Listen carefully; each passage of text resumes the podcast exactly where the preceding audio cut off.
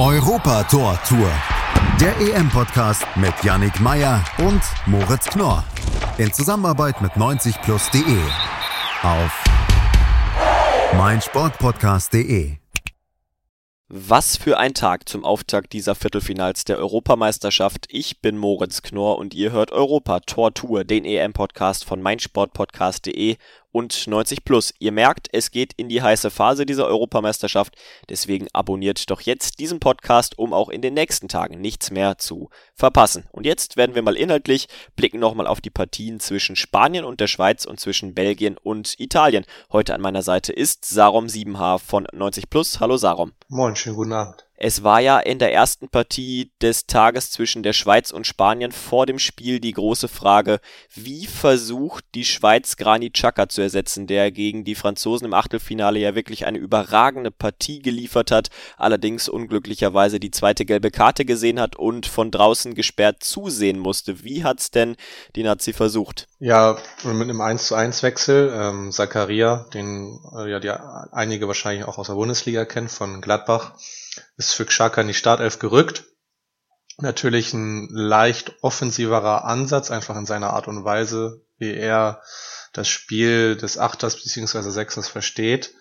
Ähm, aber es ist natürlich auch klar, dass er allein schon von der Führungsqualität her ähm, Xhaka nicht eins zu eins ersetzen konnte. Ja, und er sollte dann auch im Laufe des Spiels noch eine unglückliche Rolle einnehmen, ziemlich in der Anfangsphase sogar. Allerdings schauen wir erstmal generell drauf, die Spanier in diesem Turnier ja prinzipiell mit sehr, sehr viel Ballbesitz und Spielkontrolle. War das auch gegen die Mannschaft von Petkovic so? Ja, also wenn man sich das äh, aus, aus der Warte der Schweiz anschaut, ist, war das äh, ein ganz anderes Spiel als noch gegen Frankreich. Ähm, die Franzosen haben ja den Schweizern gerade zu Beginn der Partie äh, das Spielfeld überlassen. Und das war gegen die Spanier nicht so. Die hatten phasenweise in den ersten 20, 25 Minuten 75, 80 Prozent Ballbesitz. Ähm, sind damit auch teilweise äh, gefährlich geworden. Ähm, und ja, du hast es auch schon gesagt, Zakaria hat dann, äh, ich glaube, nach äh, knapp acht Minuten war das, äh, den einen Ball unglücklich abgefälscht. Ähm, die Spanier komischerweise nach Standards äh, in diesem Turnier relativ gefährlich. Äh, eine Ecke konnte nicht vernünftig geklärt werden. Und Alba hat dann aus knapp äh, 19 Metern einfach mal ähm, Halbvolley abgezogen. Zakaria hat den Ball äh, unhaltbar für Sommer abgefälscht. Ja, und die Spanier haben auch hoch angelaufen.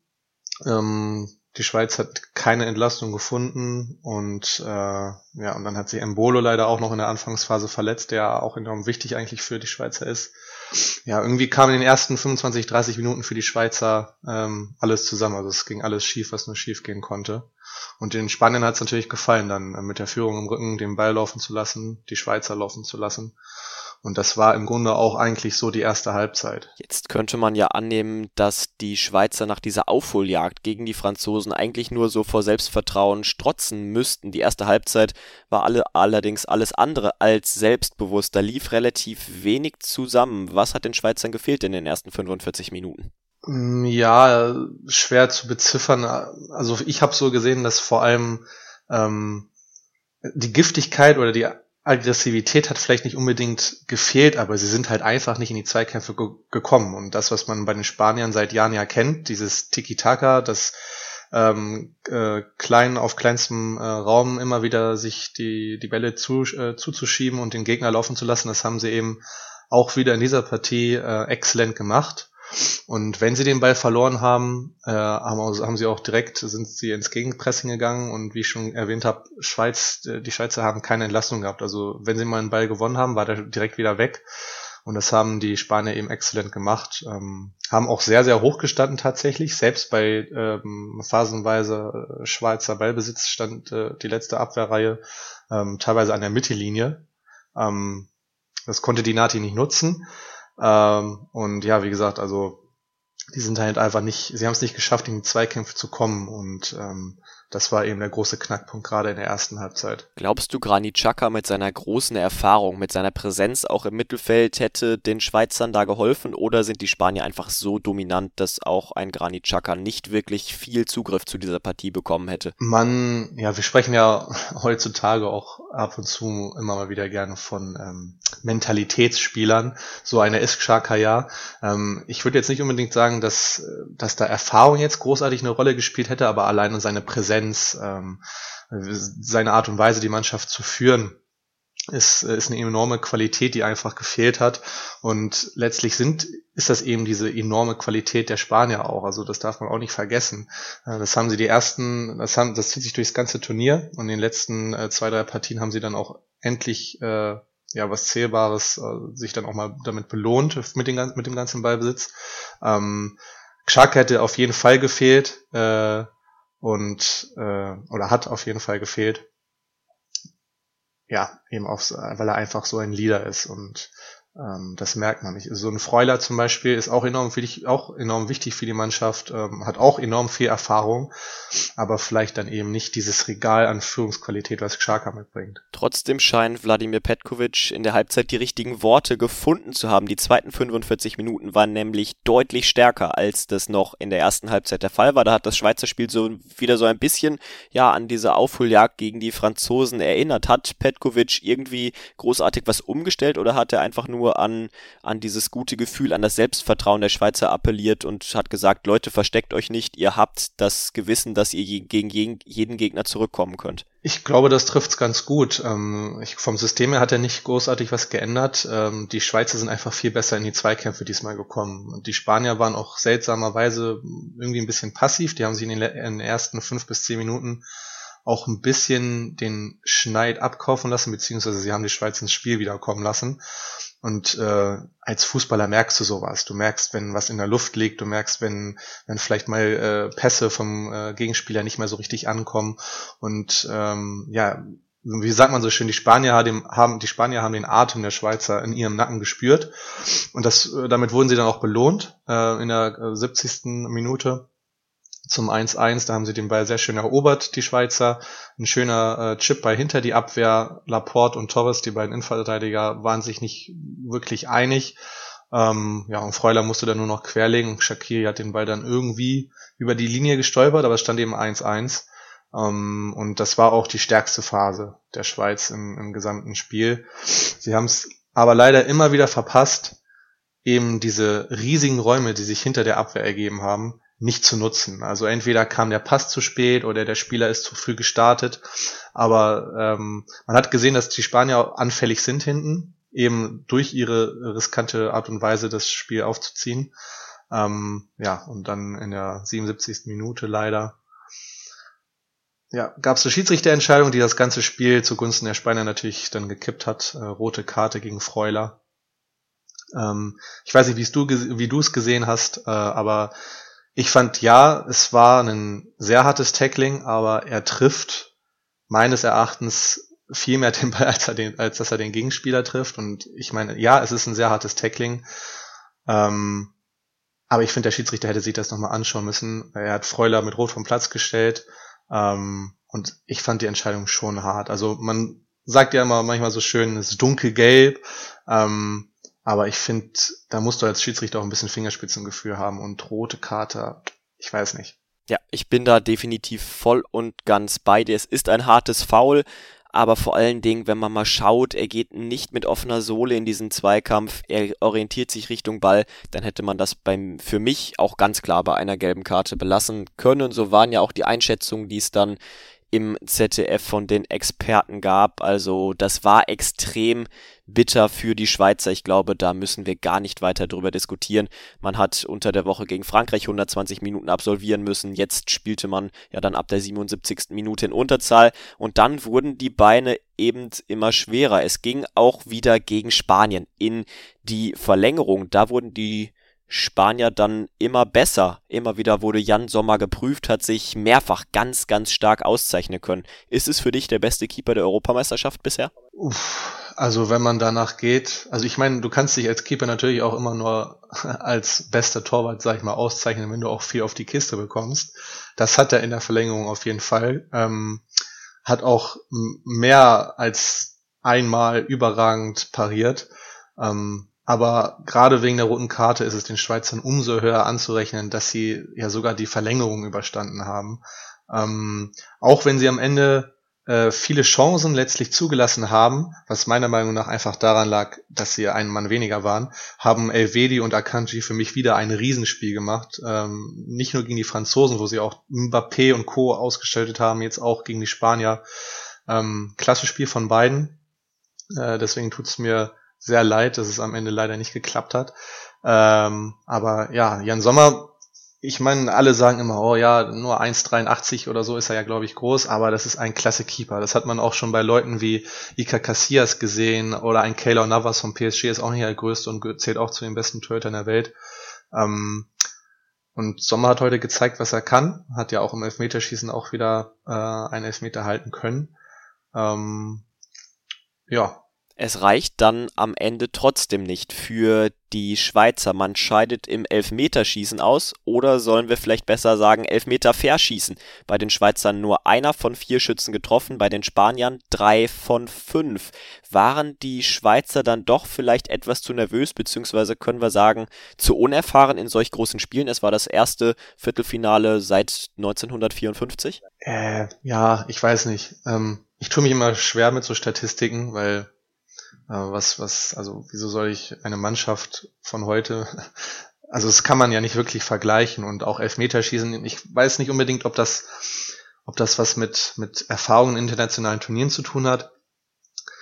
Ähm, ja, also schwer zu sagen. Ich spiele ich spiele selber Fußball. Ich weiß, ich bin kein Profi, aber manchmal frage ich mich, was da teilweise für Elfmeter zustande kommen. Äh, ich habe noch nie in einem EM-Viertelfinale gestanden. Ich weiß nicht, was das für ein Druck sein muss.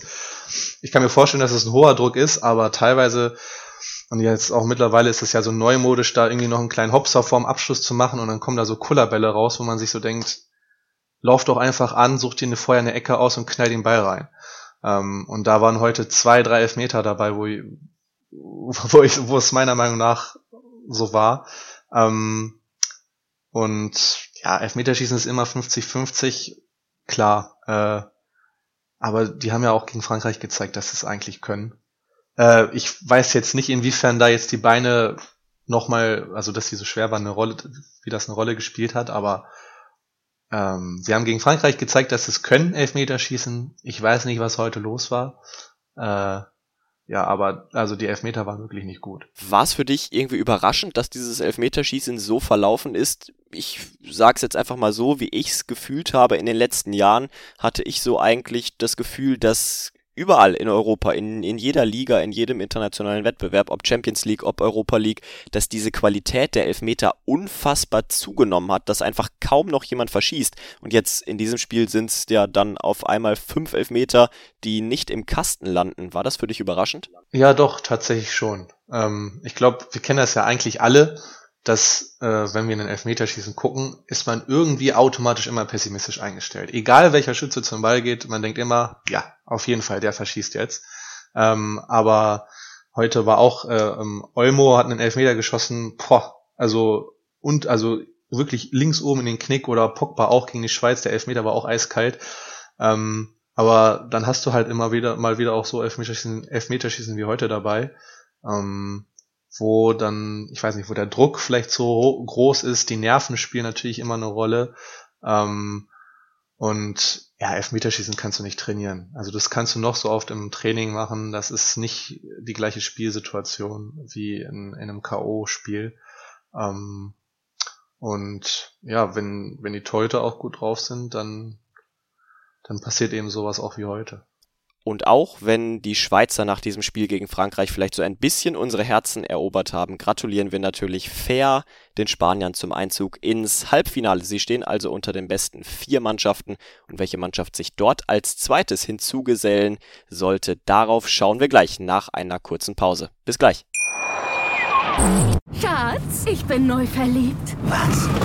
Da drüben. Das ist er. Aber das ist ein Auto. Ja, eben. Mit ihm habe ich alles richtig gemacht. Wunschauto einfach kaufen, verkaufen oder leasen. Bei Autoscout24. Alles richtig gemacht. Und da sind wir auch schon aus der Pause wieder zurück und blicken jetzt auf das zweite Spiel des gestrigen Abends, abends zwischen Italien und Belgien. Und wow, was war das für eine Partie? Das hat Spaß gemacht von der ersten bis zur letzten Minute. Für mich war es das beste Spiel der EM. Wie hast du es gesehen? Ja, das war äh, ein, ein klasse, echt klasse Spiel. Ähm, die beiden Mannschaften haben sich echt nichts gegeben. Es war ein sehr, sehr temporeicher Beginn, ging hin und her. Ähm, das erste Tor fiel dann schon in der 14., in der 13. Minute, wurde dann allerdings wieder zurückgenommen wegen Abseitsstellung. Äh, ja, und dann ähm, quasi ein paar Minuten später gab es einen klasse Abschluss von De Bruyne, den, Donnaru den, den Donnarumma überragend rausholt. Ähm, und da hat man eben schon gesehen, dass ähm, ja, Italien war über weite Strecken der Partie die bestimmende Mannschaft. Die Belgier sind eigentlich fast ausschließlich über Konter gefährlich geworden. Ähm, ja, ein paar Minuten nach dem Abschluss von De Bruyne äh, haben die Belgier nochmal einen Konter gefahren. Diesmal hat Lukaku es versucht, aber ist auch wieder an Donnarumma gescheitert. Ja, und dann ähm, nach einer halben Stunde ist dann das 1-0 endlich gefallen. Äh, ich sage endlich, ähm, für die Italiener diesmal.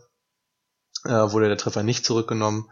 Ähm, die Belgier konnten den Ball nicht richtig klären. Die Italiener haben klasse, äh, klasse Pressing betrieben, sind draufgeblieben. Barella hat sich dann super gelöst im 16er und dann eben Courtois keine Chance gelassen. Und äh, ja, man muss schon sagen, dass die Italiener schon die stärkere Mannschaft war, waren heute. Hättest du in dieser Partie so viel Tempo und vor, der, vor allen Dingen auch so viel Torchancen erwartet? War es für dich vorhersehbar? Also diese beiden Mannschaften haben ja im Turnierverlauf schon offensiv Fußball gespielt, aber dass es dann so viel offenes Visier geben wird, hättest du damit gerechnet? Nicht unbedingt. Ähm, du hast ja auch gesagt, beide Mannschaften haben in dem Turnier schon gezeigt, was sie für Offensivpotenzial haben. Besonders die Italiener überraschen ja dieses Jahr mit ihrer äh, neuen Interpretation äh, ihres, äh, ihres Spiels. Das ist kein Catenaccio mehr. Ähm, obwohl wir das dann teilweise nach dem äh, 1-0 Führungstreffer gesehen haben. Also äh, da waren sie dann echt teilweise wieder mit allen elf, äh, mit allen zehn Feldspielern hinter dem Ball, ähm, haben die Belgier ein bisschen anlaufen lassen kurz vor der Halbzeit, aber es hat alles nichts gebracht. Ja, und dann dachte sich Insigne so äh, kurz, kurz vor der Halbzeit, äh, lässt er mal eben Thielemanns aussteigen mit einem kleinen Wackler und hat dann ein wunderschönes Tor geschossen aus äh, ich glaube knapp 18 Metern war das, äh, halblinke Position, schlänzte den Ball schön rechts ins Eck. Ähm, und dann dachte man eigentlich schon, dass es mit dem Ergebnis auch in die Pause geht. Äh, dann gab es allerdings in der Nachspielzeit noch einen Elfmeter für die Belgier. Eine ja, sehr zweifels, äh, ähm, sehr fragwürdige Entscheidung. Äh, ich drück's mal so aus. Es war ein Laufduell zwischen Doku äh, und die Lorenzo im 16er und die Lorenzo hat halt, ja, er hat halt seinen Körper eingesetzt, vielleicht ein bisschen zu robust, aber eigentlich nichts, was man jetzt zwingend pfeifen müsste. Ähm, den hat Lukaku dann verwandelt. Ähm, ja, und äh, allgemein, ähm, da, ja, das muss ich mal loswerden.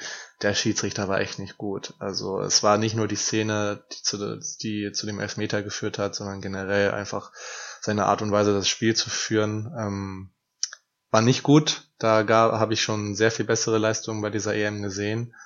Ähm, ja. War es für dich denn eine so klare Fehlentscheidung beim Elfmeter, dass das Ding zurückgewerden, zurückgenommen werden muss vom Video Assistant Referee oder sagst du, okay, es ist zwar kein Elfmeter, aber es ist auch keine klare Fehlentscheidung? Ja, ähm, ich glaube, da hat wahrscheinlich jeder eine andere Meinung. Äh, ich bin zwar, also ich habe ja erwähnt, ich spiele selber Fußball, ich bin auch Offensivspieler, aber puh, ey, da Elfmeter zu geben, für mich ist das, für mich hätte er das, oder hätte das äh, zurückgenommen werden müssen, weil, ähm, ja, also wie gesagt, die Lorenzo gibt Doku, also es war noch nicht mal von hinten, ne? er gibt ihm von der Seite einen relativ robusten Bodycheck, äh, Doku stol kommt ins Stolpern, tritt dann in den Boden, fliegt hin und er kriegt den Elfmeter.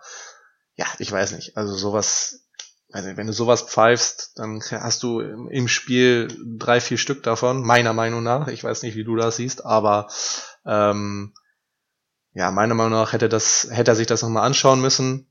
Äh, und wie gesagt, auch über den gesamten Spielverlauf hinweg gesehen. Dann hat er auch teilweise Dinger gepfiffen, wo ich mich dann wieder gefragt habe, warum pfeifst du das, aber das andere nicht?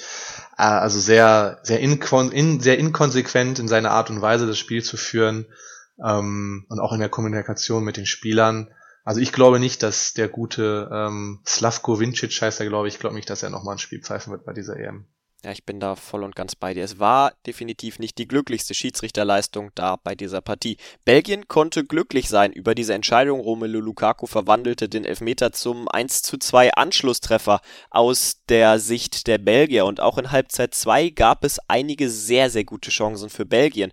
Trotzdem hatte ich nicht wirklich das Gefühl, dass Italien ja das Ding irgendwie wieder herschenkt. Die hatten das Ding weitestgehend wirklich im Griff. Was macht diese Mannschaft so stark? Ich glaube einfach dieses, diese kollektive Geschlossenheit der Mannschaft einfach. Also Mancini hat es geschafft, aus dieser Gruppe einfach so einen enormen oder in dieser Gruppe so einen enormen Teamgeist auch zu wecken. Also da läuft jeder für jeden, ähm, jeder geht in die Zweikämpfe und selbst wenn, ähm, ich glaube in der, in der in der Schlussviertelstunde war es, da verletzt sich Spinazzola, der auch eine, Kla ein klasse Turnier spielt, ähm, sieht wohl so aus, als ob der auch jetzt länger ausfallen wird. Ähm, aber du hast quasi kein kein Qualitätsverlust. Also jeder jeder Spieler fühlt sich als Teil des Teams ähm, was sehr relativ schwer ist bei ja mittlerweile, es sind ja 26 Spieler zugelassen für das Turnier. Ähm, und ja, es ist einfach dieser enorme Zusammenhalt in der Mannschaft. Natürlich gepaart mit der individuellen Klasse, die, die sie natürlich auch haben. Ähm, und ja, auch heute gegen Belgien. Die Belgier hatten zu keiner Phase des Spiels wirklich so eine richtige Druckphase von mehreren Minuten. Und das lag auch einfach an, an der, ja, Maß, also an, an der unglaublichen Disziplin der Italiener. Also die Grundordnung war exzellent, das Positionsspiel in, in, in jedem Mannschaftsbereich war klasse. Jeder hat gegen den Ball mitgearbeitet, jeder hat versucht auch nach vorne mitzuarbeiten. Ja, und die Belgier hatten keinen Raum. Selbst wenn sie versucht haben, das Spiel zu verlagern, keine Chance. Ähm, und auch De Bruyne. Also er hatte zwei, drei gute Aktionen, aber mehr auch nicht. Ja, du sprichst es, sprichst es gerade an. Kevin de Bruyne wäre vielleicht oder, oder nicht nur vielleicht ziemlich wahrscheinlich jemand gewesen, der dieses italienische Defensivbollwerk da vielleicht mal hätte durchbrechen können mit seinen Fähigkeiten. Er war angeschlagen. Es war bis unmittelbar vor Beginn des Spiels nicht klar, ob er wirklich von Anfang an ran kann. Er hat am Anfang dann gespielt, stand auf dem Platz. Er war zumindest spielbereit. Trotzdem hatte er nicht diesen Einfluss, du hast es angesprochen, den man von ihm gewohnt ist. War er dann vielleicht doch nicht richtig fit? Um, ähm, ja, schwer zu sagen. Äh, wir stecken da ja nicht drin, aber ich glaube, ein De Bruyne auf 90 Prozent ist immer noch besser als jeder andere auf 100 in, im belgischen Mittelfeld. Äh, das hat er ja auch in der, in, der, in der ersten Halbzeit teilweise gerade in den ersten 10, 15 Minuten bewiesen. Und ähm, er hatte ja auch ähm, im Rest der Partie schon in Ansätzen auch gute Chancen.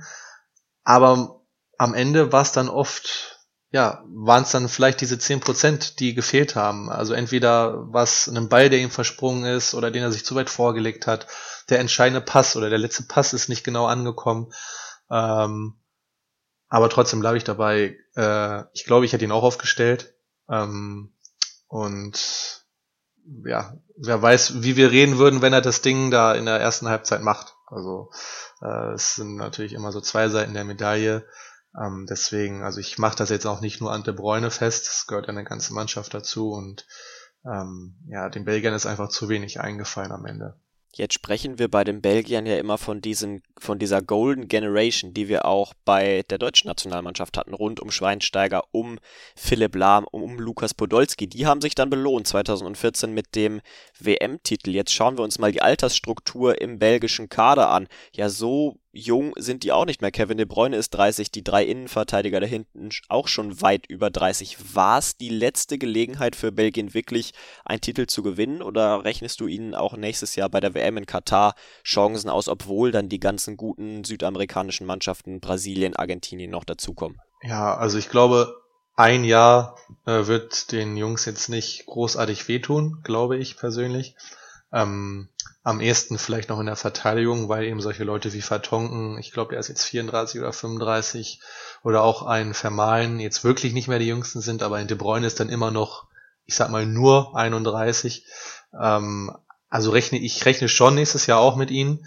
Ähm, sie müssen es halt irgendwie schaffen, ja, dann auch gegen die großen Nationen mal äh, ja, zu liefern. Also sie haben ja gezeigt, was sie können. Sie müssen jetzt einfach irgendwie ja, es lernen, auch dann zu zeigen, dass sie es auch gegen so abgezockte Mannschaften wie die Italiener können. So bleibt wieder nur das Aus im Viertelfinale bei dieser Europameisterschaft. Italien ist also neben Spanien der zweite Halbfinalist, den wir am ja, gestrigen Abend dann ermitteln konnten. Kommen wir jetzt zu unserem Spieler des Tages. Wen hast du da auf dem Zettel? Ähm, als Spieler des Tages ähm, habe ich mir jetzt mal Insigne rausgepickt, weil er sehr viele gute Aktionen ähm, während der gesamten Partie, aber vor allem in der ersten Halbzeit hatte. Äh, und nicht nur wegen seines Tores zum 2-0. Ähm, ja, man hat gemerkt, dass na, zwar Chiellini der Kapitän ist, der Italiener, aber gefühlt ist jeder in dieser Mannschaft ein Kapitän. Und auch äh, Insigne geht voran, ähm, von den Offensivspielern noch am meisten und äh, ja, er, seine Aktionen waren immer super. Ich glaube, er hat keinen einzigen Fehlpass gespielt. Ähm, und ja, das Tor war wunderschön und er hat immer wieder für Gefahr gesorgt, nicht nur mit seinen, nicht nur mit seinen Pässen und Abschlüssen, sondern auch mit seinen Laufwegen. Äh, hat immer für Unruhe gesorgt und deswegen ja, fällt dabei die Wahl für mich auf Insigne. Jetzt haben wir also zwei von vier Halbfinalisten schon herausfinden können. Und dann geht's weiter mit den anderen beiden Viertelfinalpartien zwischen der Ukraine und England und zwischen Tschechien und Dänemark. Was können wir uns erwarten? Ähm, ja, auf dem Papier sind natürlich die Engländer gegen die Ukraine, ähm, ich sag mal, haushoher Favorit. Äh, es bleibt halt einfach abzuwarten, ob sie dann jetzt auch gegen ähm, eine eher passivere Mannschaft wie die Ukraine das Spiel machen können. Und ähm, ja, wie sie mit dieser aktiven Rolle klarkommen. Gegen Deutschland waren sie auch eher passiv. Ähm, und ja, aber ich denke mal, dass die Engländer gegen die Ukrainer auf jeden Fall weiterkommen und dann äh, im Halbfinale, ja, dann ist eigentlich alles möglich für die Engländer. Und das zweite Spiel des Abends dann zwischen Tschechien und Dänemark. Wen hast du da als Favoriten auf dem Zettel? Ähm, ja, das, äh, die Partie zwischen den äh, Tschechen und den Dänen ist für mich äh, im Vorhinein sehr ausgeglichen und relativ unberechenbar, wer da jetzt als äh, Sieger hervorgeht. Beide Mannschaften sind äh, auf einem extrem hoch. Die Tschechen haben die äh, Niederländer aus dem Turnier gekegelt. Die Dänen sind ja seit seit seit der seit Qualifikation fürs Achtelfinale eigentlich kaum gefühlt zu stoppen. Ähm, da bekommt dieser schöne äh, Begriff Danish Dynamite nochmal eine neue Bedeutung. Ähm, und ja, die Partie kann, glaube ich, da kann das Pendel in jede Richtung ausschlagen. Ähm, und ich glaube, es wird ganz stark darauf ankommen, ähm, ja, wer, wer vielleicht das erste Tor schießt. Ähm, und ich bin sehr gespannt. Also äh, ich bin gespannter auf das Spiel zwischen den Tschechen und denen als äh, auf das Spiel der Ukraine gegen England. Also es wird ein spannender Tag werden, dieser zweite Viertelfinaltag. So viel ist klar. Und alle Updates bekommt ihr dann natürlich morgen bei Europa Tortur, dem EM-Podcast von meinsportpodcast.de und 90 Plus. Jetzt soll es das erst einmal von uns gewesen sein. Ich danke euch fürs Zuhören. Macht's gut und bis zum nächsten Mal. Ciao. Schatz, ich bin neu verliebt. Was? Drüben. Das ist er. Aber das ist ein Auto. Ja, eben. Mit ihm habe ich alles richtig gemacht. Wunschauto einfach kaufen, verkaufen oder leasen. Bei Autoscout24. Alles richtig gemacht. Europa Tor Tour. Der EM-Podcast mit Yannick Meyer und Moritz Knorr. In Zusammenarbeit mit 90plus.de. Auf meinsportpodcast.de. Schatz, ich bin neu verliebt. Was? Da drüben. Das ist er. Aber das ist ein Auto. Ja, eben. Mit ihm habe ich alles richtig gemacht. Wunschauto einfach kaufen, verkaufen oder leasen. Bei Autoscout24. Alles richtig gemacht.